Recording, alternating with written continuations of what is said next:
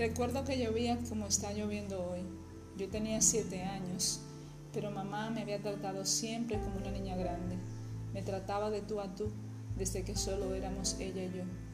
Ese día las gotas parecían una balacera sobre las hojas de zinc de nuestra casa, un techo que ya tenía previamente sus heridas.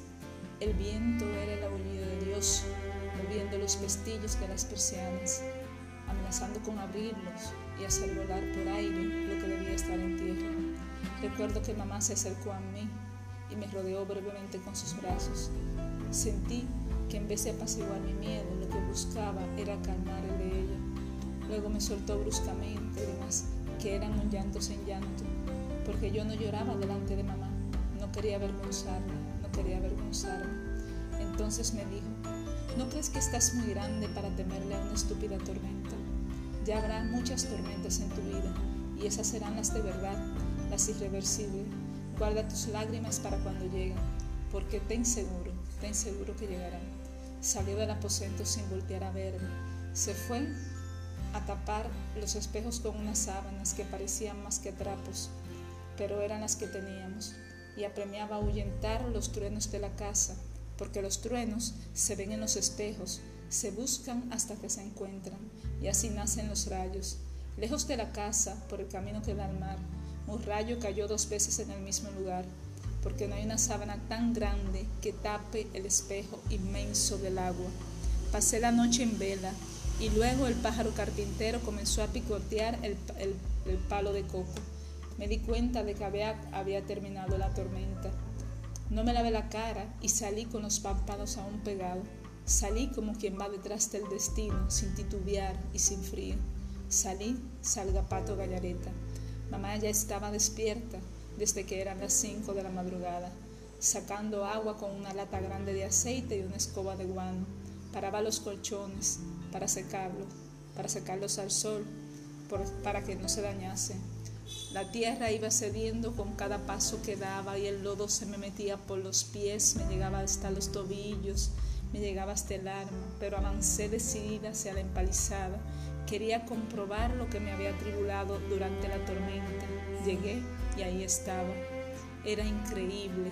Había resistido la inquina del mal tiempo. Solo le quedaban dos petalitos, amarillos y escuálidos, pero ahí estaba. Era mi flor. Era lo único que tenía, lo único que era verdaderamente mío. Era mío y había sobrevivido. Cuando la toqué, lloré, lloré como la niña que de verdad era. Lloré con jipido, con todas las lágrimas que tenía, con los mocos. Y si ella logró sobrevivir, yo sabía también que sobreviviría. Allí agachada, con el lodo marrón, parecía más un marranito que una persona.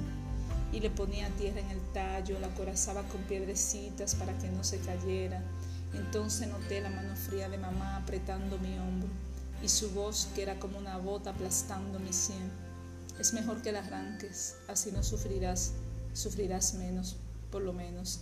¿Entiendes lo que te digo, verdad? Seguí colocando una trinchera de piedras, erguía su tallo y no hacía caso a lo que decía, tenía la cara rígida y el rostro adusto que tienen los mayores. Sentía ese viento. ¿Sientes ese viento? me preguntó. Trae agua, no lo va a lograr. Es momento de que aprenda que en ocasiones tienes que soltar las cosas que no tienen futuro, así no te lastimarán. Hay cosas que no, que no, simplemente no sirven y las cosas que no tienen futuro se arrancan, así duelen menos, me replicó de tú a tú. Pero yo continuaba y continuaba con lo de las piedras, con lo del tallo y le daba la espalda a mi mamá como una niña grande que era. Finalmente se marchó chapoteando sobre el lodo Minutos después regresó poniéndose frente a mí, asegurándome de que la viera. Trajo un machete y la misma lata grande que había usado en la madrugada. No nos dijimos nada, nos miramos. Ella cavó una zanja profunda que serviría de, desaguadero y puso la lata agujereada sobre mi flor para que sirviera como una guarida. Luego colocó tres piedras grandes que la sostuvieran. Me tomó de la mano, me levantó. La luz caminábamos sobre el lodazal, el gris se volvía, se volvía a poner sobre nuestra cabeza y mis pequeños pies se hundían retrasándonos el paso. Ella me cargó, me abrazó de verdad y me dijo, no te preocupes, tal vez sobreviva.